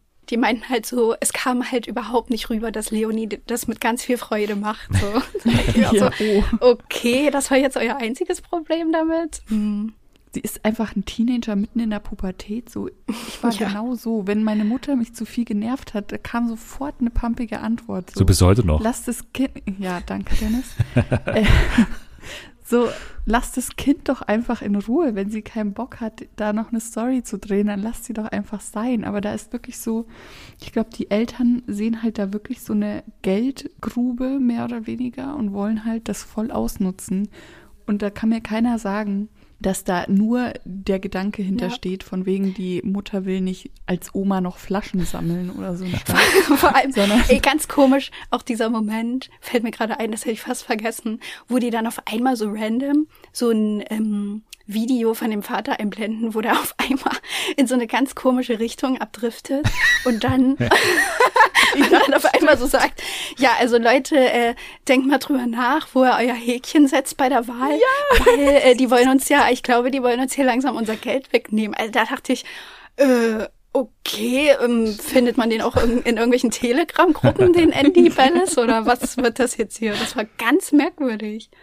Ja, Andy ist in allen Belangen einfach ein Volllappen, muss man sagen. Also wirklich, der, also es gibt keinen sympathischen Fetzen an ihm, ne? Also Nee. von Kleidung, Verhalten, äh, politische Einstellung, es ist alles scheiße an, an Andy. Ja. Frisur. Also äh, das, Highlight-Outfit war ja äh, bei dieser Grillparty am Ende, ne, mit diesem Leoparden-Muster und so. Das war ja ganz Ja. großes Kino am Ende. Also ich, ich habe ja schon indirekt, äh, also klar, man weiß nicht genau, was er wählt, aber könnte auch in eine Richtung FDP gehen, ne? Muss nicht notwendigerweise Ja. die AfD jetzt unbedingt sein, aber auch nicht ausgeschlossen. Aber trotzdem würde ich ihn schon mal, ähnlich wie ich es in der letzten Woche mit äh, Big N gemacht habe, langsam ins Spiel bringen für Promi Big Brother. Also Andy Baileys, finde ich, absolut, Baileys vor allem. ja, kann man, Ballis oder wie auch immer. Los, reagiert. Das wäre doch perfekt. Den Typen da rein, der macht es doch sofort, oder? Ja, oder, So. oder die Eltern ins Sommerhaus, da hätte ich auch Bock Oh drauf. Gott. Weil, Ja, die, weil die hat ja auch mega Bock darauf und ist jetzt irgendwie Fitness-Influencerin oder Bitte, so, keine oh, Ahnung. das will ich fast noch trinken. Aber ja, gut, Promi Big Brother wäre so absurd. Ja, bitte eins von beiden. Die müssen wir auf jeden Fall noch mal irgendwo bitte sehen, weil, weil die, die sind einfach zu, Ja, und die Ja. wollen auch keine Flaschen sammeln. Also wir müssen sie vorm Ruin Ja, ja. bewahren, die beiden. Okay, dann gehen wir jetzt noch zu einer Serie, die natürlich gerade das absolute Nonplusultra ist im Serienbereich und zwar zu, wie man so schön sagt, Success. Ne, man kann es auch abkürzen, man kann sagen Success, aber man kann auch sagen Nein, Succession. kann man nicht. Wer Doch, sagt das denn? viele sagen Success. Nein, keine. Das sagt nein. niemand. Doch, Du lügst. doch, viele sagen Success, tatsächlich. Ich höre Podcasts, wo die sagen Success und deswegen will ich das hier, hier mal auch mal so etablieren, Success, also mit verschiedensten Charakteren, die aufeinander geprallt sind in dieser Staffel mal wieder und äh, ja, zum letzten Mal jetzt dann ein großes Finale feiern werden, bald. Und wir hatten für mein Gefühl schon so ein kleines Finale mit Folge drei, ne, war's? Folge drei der vierten Staffel. Wir sind jetzt bei vier. Das geht bisher gut ab, würde ich sagen, ne? Ja, also ich möchte, ich möchte jetzt erstmal von euch wissen, weil ihr habt das ja zusammen geguckt. Mhm. Wie war eure Reaktion auf Folge 3? Überhaupt, wir spoilern, muss man sagen, jetzt erstmal kurz. Aber ja, Reaktion auf diese Folge war im Prinzip so, dass es mucksmäuschenstill war bei uns. Und ich saß, also ich saß Ja. wirklich mit offenem Mund da und habe das irgendwann bemerkt, okay, ich habe den Mund seit einer halben Stunde offen. Ich habe ja auch gar nichts erwartet. Wir haben die Folge, glaube ich, irgendwann um 11 Uhr abends geschaut und man hätte dann Ja. schon irgendwann mal so leicht was lesen können im Internet, aber ich habe gar nichts gelesen tatsächlich. Ich wurde gar nicht gespoilert in, in keinster Weise. Wusste nicht, was auf mich zukommt und wir so am Anfang noch, ach geil, heute ist ja die Hochzeitsfolge. Ne? Ja. Und dann, und dann äh, ging es da aber gar nicht so sehr um die Hochzeit, sondern äh, mehr um Logan und äh, auch schon so nach 10, 15 Minuten war es ja dann soweit. Logan außerhalb des Bildes kippt irgendwie um im, im Flugzeug. Tom ruft an bei den äh, Geschwistern und es heißt, äh, ihr könnt jetzt noch mal was sagen. Ich weiß nicht mehr, ob er zuhört, aber wenn ihr noch was habt, dann jetzt. Let's go. Und bei uns Ja. war im Mucksmäuschen still. Wie war's bei dir? Ja, also bei mir auch. Ich muss sagen, ich bin morgens kurz auf Twitter gegangen, weil ich noch irgendwie so benebelt war und nicht dran gedacht habe, dass ich das montags eigentlich nicht mache. Und dann habe ich so einen Tweet gesehen, also da stand nicht so richtig drin, aber da war quasi ein so ein Meme, was so ein bisschen war von wegen, äh, was passiert hier gerade oder so quasi so geschockt. Und dann habe ich ganz schnell wieder zugemacht, dachte so, nein, verdammt, irgendwas passiert, was man nicht erwartet. Weiß ich nicht, also ich war nicht darauf vorbereitet. Ich hätte halt niemals gedacht, dass sie es so umsetzen, wie sie es am Ende gemacht haben. Weil irgendwie dachte ich schon, okay, letzte Staffel, weiß ich nicht, ob, also es macht schon Sinn, wenn man an den Anfang der Serie denkt, dass Logan halt irgendwann stirbt. Aber ich hätte halt nie gedacht, dass sie das schon in der dritten Folge machen würden. Und dann auch noch so, dass niemand, ja auch die Kinder, es selber gar nicht sehen und wir als Zuschauer auch nicht. Und man dann die ganze Zeit in so einem komischen Zustand ist mit denen zusammen, wie die am Telefon hängen und selber halt immer so denkt, naja, aber was, also lebt er jetzt wirklich nicht mehr? Oder ist es jetzt wieder so ein kritischer Zustand, den wir ja auch schon öfter hatten? Oder ist es jetzt wirklich vorbei? So, das hat sich ja ewig gezogen. Ja, ich dachte auch ziemlich lange, dass es irgendwie so ein Prank von Logan ist, um so, keine Ahnung, wieder so ein Oh. Spielchen irgendwie. Das ist halt so, ja, Tom ist da eingeweiht und er soll die halt jetzt verunsichern oder was weiß ich. Aber ich fand das auch jetzt so im Nachhinein eigentlich richtig geil, wie sie es gemacht haben. So dieses, dass man nicht sieht, wie er stirbt, dass es so völlig unspektakulär mehr oder weniger passiert, dass er halt irgendwie auf dem Klo Ja. umkippt, weil er, weil die Toilette verstopft war oder so ein Scheiß. Ja. So, ich finde, das macht's halt eigentlich richtig geil. Und auch, dass es in der dritten Folge schon passiert und so jetzt einfach dieser Prozess startet von seinen Kindern und wie es jetzt weitergeht. Ich glaube, das, also ich finde es richtig geil, wie es einfach umgesetzt wurde, so. Ja, it made sense dramaturgically. War ja dann auch das Satz. Ja. Ey, das finde ich so ganz kurz. Ich muss hier kurz eine Ansage machen. Und zwar finde ich es so frech, dass die Leute aus Jeremy Strong so eine Witzfigur machen wollen und den irgendwie so Cole Sprouse mäßig so darstellen wollen, der ja irgendwie in irgendwelchen Podcasts sitzt mit einer, mit einer Zigarette und aufgeknöpftem Hemd und irgendwie Quatsch redet. Aber dramaturgisch ist auch ein normales Wort, was jedes Kind irgendwie kennt. Und jetzt machen sich wieder alle so lustig, weil der diesen Satz gesagt hat. Und ich sage, leave Jeremy Strong alone. Aber ha- Hallo. hast du, hast du dieses eine Video bei Vanity Fair oder sowas irgendwie gesehen, wo er seine, seine zehn wichtigsten Gegenstände. Nee, das will ich noch gucken. Das will ich noch Das ist gucken. auch sehr kurios. Also, Ja, der redet halt auch immer kurios, aber der ist halt, also das ist halt, Der ist halt der liebt halt die seine Rolle. Kunst. es hat ja wirklich dramaturgisch Sinn ergeben, ne? Also Ja. Jeremy Strong Ja, hat ja recht. eben. Und es ist auch mal wieder, also das, was ich auch immer sage, sie geben einem das, was man will. Und ich meine, in der Serie Succession wäre es schon, wenn man sich jetzt mal überlegt, komisch, wenn jetzt dieser Tod von Logan beispielsweise in Ja. der letzten Folge kommen würde und man dann nie sieht, okay, wie geht's denn jetzt tatsächlich weiter? Also wie ist denn jetzt die Nachfolge eigentlich? Also, ne, es geht ja wirklich darum, wie geht's weiter? Wer ist der äh, Next in Line? Auf wen fällt denn jetzt die Wahl?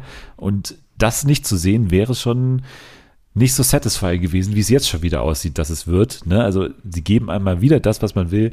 Jetzt ist er tot und jetzt steht wirklich mal zur Debatte, wer wird's denn jetzt? Und jetzt kam ja in der neuesten Folge dann tatsächlich so ein Dokument ans Licht, wo dann eventuell drauf stand, dass es Kendall wird, aber eventuell war sein Name auch durchgestrichen. Das ist auch so eine geile, Ja. okay, der hat's nicht jetzt gemacht, sondern schon vor ein paar Jahren äh, da irgendwie eingetragen und seitdem sind natürlich ein paar Sachen passiert. Trotzdem ist es irgendwie ein Dokument, es ist irgendwie das Letzte, was wir jetzt von ihm wissen. Okay, das ist sein Wille, sonst hat er ja sich nicht so sehr in die Karten schauen lassen. Wie gehen wir jetzt mit dieser Information um? Also ist jetzt einfach Kendall deswegen jetzt der Chef oder, oder was ist jetzt die, was ist jetzt Sache? Was ist euer Take? Ist es unterst- unterstrichen oder durchgestrichen? Ich glaube schon, dass es unterstrichen ist und Ja.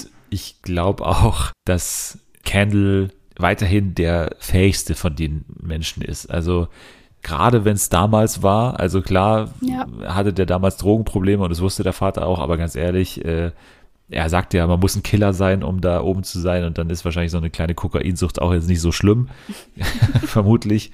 Schiff hatte ja damals zu dem Zeitpunkt, wo er diesen Brief geschrieben hat, noch gar nichts so richtig mit der Firma zu Ja. tun, wenn ich das richtig verstanden habe.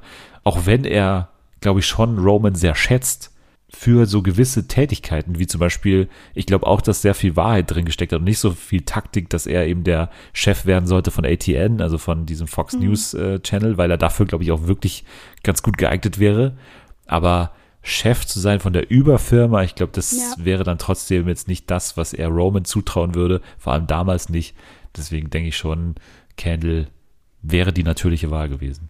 Ja, man hat ja auch gesehen, ich habe dann auch danach auf Twitter mir dieses Bild von diesem ähm, Dokument angeguckt, so richtig rangezoomt und dann dachte ich so, nein, es war- ist auf jeden Fall unterstrichen, weil er hat unterhalb des, des Wortes hat er angefangen. Ich habe noch ähm, eine Theorie auf TikTok ähm, mitbekommen die letzten Tage. Da ähm, ging es darum, dass ja, bevor die den Kindern das Dokument zeigen, also Jerry und Frank und wer da noch im Raum war, sprechen die ja kurz drüber, aber man sieht das Dokument noch nicht und irgendwie Ja. fällt da so der Satz von wegen, we can't let the princess ähm, have this oder irgendwie sowas, keine Ahnung. Und da ist halt jetzt die Theorie, sagen sie Princess, also Prinzessin oder Princess im Sinne von Plural von Prinz, also die Prinzen. Ja. Und es gibt halt eben die eine Seite, die sagen, okay, eigentlich steht irgendwie Schiff in dem Originaldokument und die haben da noch irgendwas gedreht im Nachhinein, weil man halt in dem Moment, wo sie darüber sprechen, das Dokument noch nicht sieht. Man sieht das erst später, wenn sie die Geschwister konfrontieren sozusagen. Aber ich schließe ja auch nicht aus, dass mit Princess, also selbst mit dem Prinzessinnen-Ding, dass auch damit Candle gemeint sein könnte. Also das würde ich jetzt mal nicht ausschließen, wenn da Frank und Jerry und sowas reden. Ja, auch äh, mit seine Finger im Spiel gerne hätte auf jeden Fall noch Tom. und also I'm Tom, here to serve. I'm here Ja. to serve. genau. Ja, er ist natürlich äh, jetzt massiv verloren. Er hat gar keine Position, also er hatte gar nichts mehr jetzt. Also er, he lost his protector, sagt er ja auch immer. Und äh, natürlich hat er dann auch von, von Frank ja auch aufgezeigt bekommen, was es genau seine, was es genau seine Optionen noch sind. Also irgendwie, also sein Protector ist weg, seine Ex-Frau ist weg, hat gar keine Beziehung mehr so richtig äh, zur Firma und hat auch nichts zu sagen gerade so richtig. Ich finde es auch so witzig, wie man jetzt gucken kann, seit Logan nicht mehr da ist, wie quasi diese alte Riege, die immer so um Logan drumherum war, wie die sich jetzt natürlich auch so darum fighten und auf einmal hält sich auch niemand mehr zurück, so die reden auf einmal ganz anders und müssen halt nicht mehr irgendwie aufpassen, was sie sagen. Und dann fand ich es auch so witzig, wie Jerry dann auch immer so unterschwellig ähm, so Spitzen gemacht hat gegen Frank und dann so, Frank, was du in den 90er Jahren gemacht hast fürs Kabelfernsehen.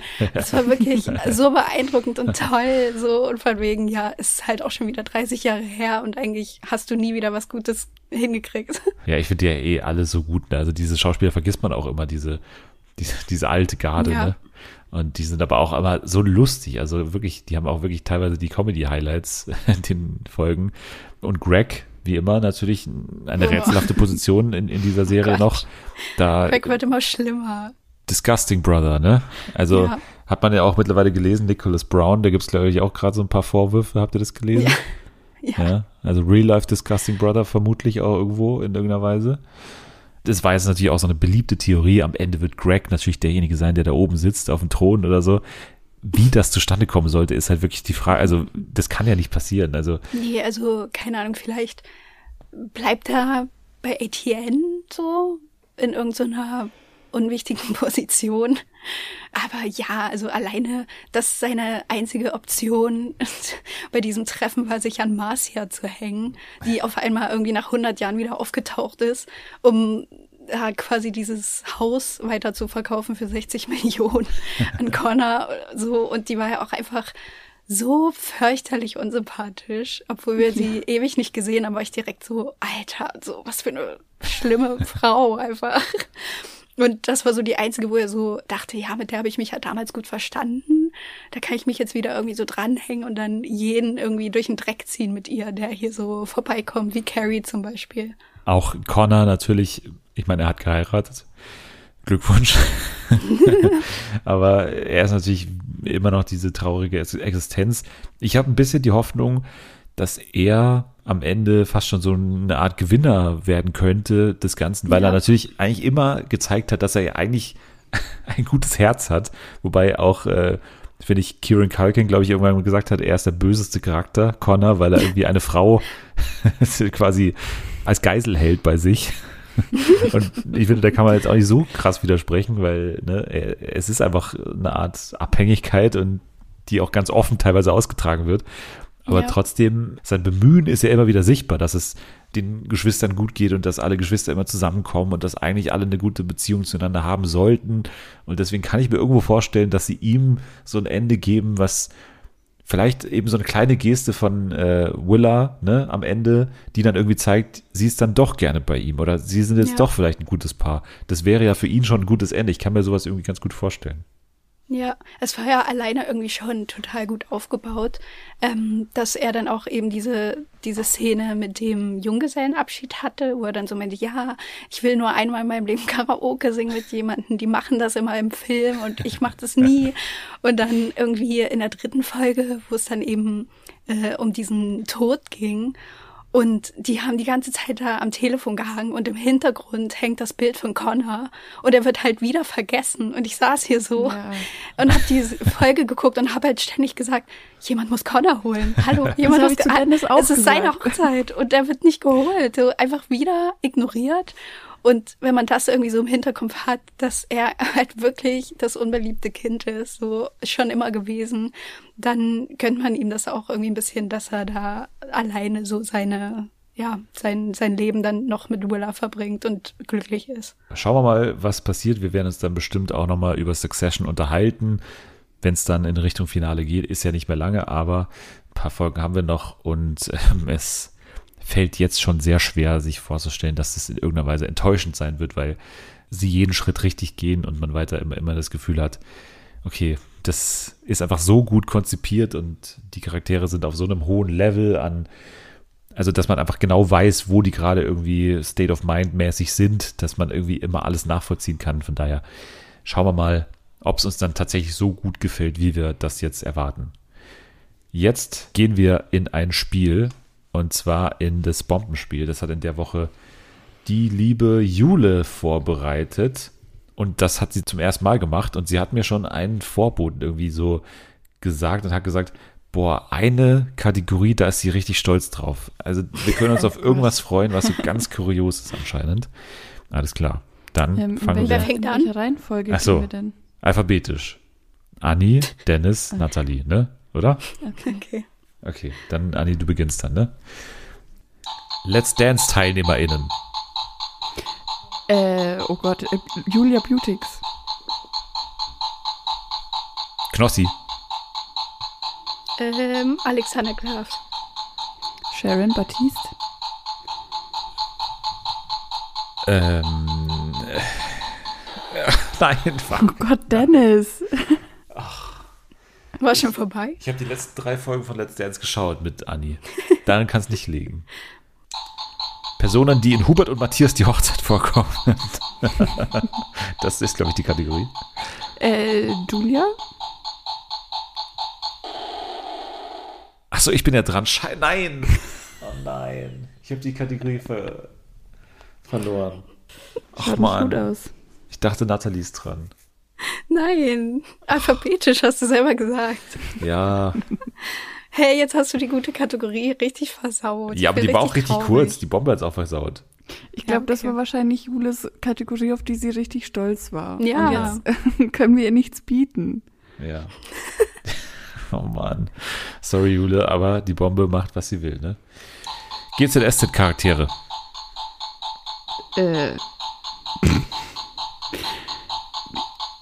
Wie heißt der Typ, der da in diesem Grab liegt? Den nehme ich. Ist der Was? von GZSZ? Ja. Ja, das kann ich nicht zählen lassen. Ich kenne niemanden, ich guck das nicht. Da heißt doch einer Leon. Ich sag Leon. Ja, das ist schon vorbei. Also ist schon explodiert. Scheiße. Ja, also Ich kenne niemanden da. Für dich, du meinst natürlich Joe Gerner, oder? Mit dem Grab? Oder was? Ja, ja. Katrin Steiner?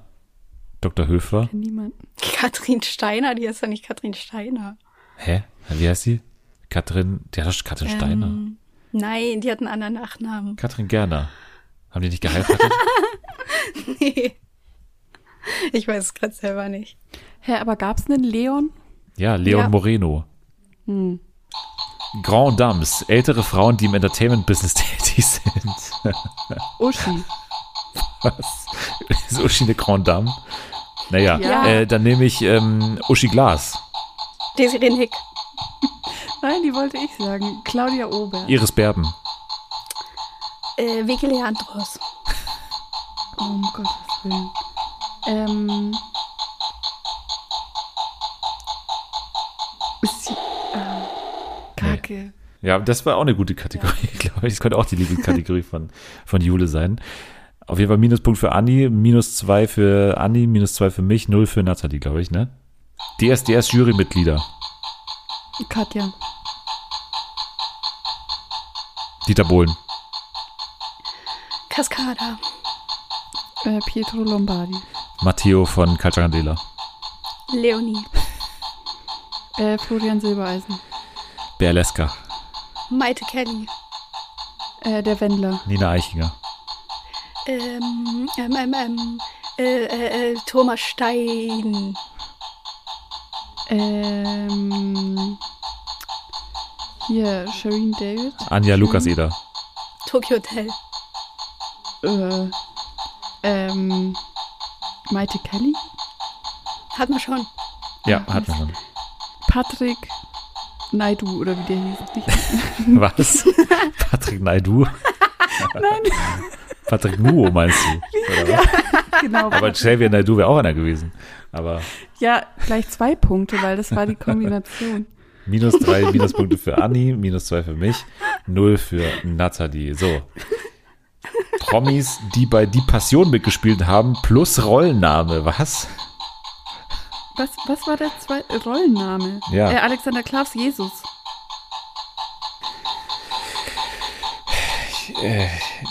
Judas, ähm, wie heißt er nochmal? Mark Keller, Mark Keller Judas. Ella endlich Maria. Ja, Anni damit Ja, toll. Hatte ich ja gar keine Chance. minus vier, minus zwei zu null. Und weiter geht's mit der letzten Kategorie minus 100.000 Punkte für deutsche Rapper. Deutsche, äh, Sido. Big N. Bushido. Äh, Flair. Ähm, äh, ähm, Thomas D. Kursavasch. Äh, Casper. Matteo von Calcia Candela. Junge, was spielst du? Der ist Rapper. Nein. Hä? Äh, ja gut, dann nehme ich halt, dann nehme ich halt ähm, Echo Fresh. Smudo. Ähm, der ist Rapper oder was? Ja. ähm, ähm, ähm, ähm, fuck, fuck, fuck, fuck, fuck. Haftbefehl. Apache. Bones MC. Ähm, Kacke. Luciano, hätte ich noch gesagt. okay, gut. Dann haben wir doch minus äh, 1000, äh, 100.004 für Anni, ne? Ja, toll. Minus 2 für mich und ich glaube, Nathalie hat keinen Minuspunkt eingesammelt, steht daher bei 0 und hat deswegen das Spiel, finde ich, Bombe gewonnen. Hey. Ich habe auch wirklich, die Hälfte habe ich nicht gehört. Ich habe keine Ahnung, was ihr gesagt habt manchmal. Ich habe aber Big N bei den Rappern gesagt, das hast du hoffentlich gehört. Nee, das habe ich nämlich nicht gehört. Ich habe nur gehört, Sido. Und dann war ich so, worum geht's? Nein. Ja, Glückwunsch auf jeden Fall. Ähm, at Nathalie K., da könnt ihr ihr schreiben bei Instagram zum Beispiel. Anni könnt ihr schreiben unter at Anni loves you mit einem U hinten. Dennis der Dödel, so heiße ich bei TikTok, bei Twitter und bei Instagram. Da kann man mir überall natürlich gerne Nachrichten schreiben. Außerdem kann man uns als Podcast Nachrichten schreiben, am besten fast schon bei Instagram. Außerdem bei äh, Spotify, da kann man ja auch mittlerweile zu den Folgen Kommentare hinterlassen. Übrigens hat es eine Person gemacht, weil wir haben ja in der vergangenen Woche gefragt, was ist das P-Wort, das Jakob bei Prominent getrennt sagt und was gepiept wurde. Und sie hat geschätzt, dass es das Wort Parasit sein könnte, was tatsächlich Was? ein ganz guter Hint ist, weil das tatsächlich ja wegen Nazi-Hintergrund und sowas wahrscheinlich gepiept werden würde. Deswegen glaube ich, ist es nicht so okay. schlecht. Guter Tipp auf jeden Fall von dir. Ansonsten, ähm, genau, fünf Sterne sind noch cool äh, bei Apple Podcast und bei Spotify. So, jetzt sage ich danke fürs Dabeisein an euch beide. Bitte. Danke. In der nächsten Woche dann natürlich weiter im Alles zum Kampf der Reality Stars. Wir schauen bestimmt auch in irgendeiner Form bald mal wieder zurück zu Prominent getrennt, was ja dann, glaube ich, zu Ende geht und auch zu Temptation Island, was gerade erst richtig losgeht. Ex on the Beach geht, glaube ich, auch in der nächsten Woche los. Mal schauen, ob wir das alles ir- irgendwie unter einen Hut bekommen. Ihr könnt jetzt aber schon mal abschalten. Wir müssen jetzt erstmal nochmal die Passion rewatchen und die ganzen Rollennamen auswendig lernen.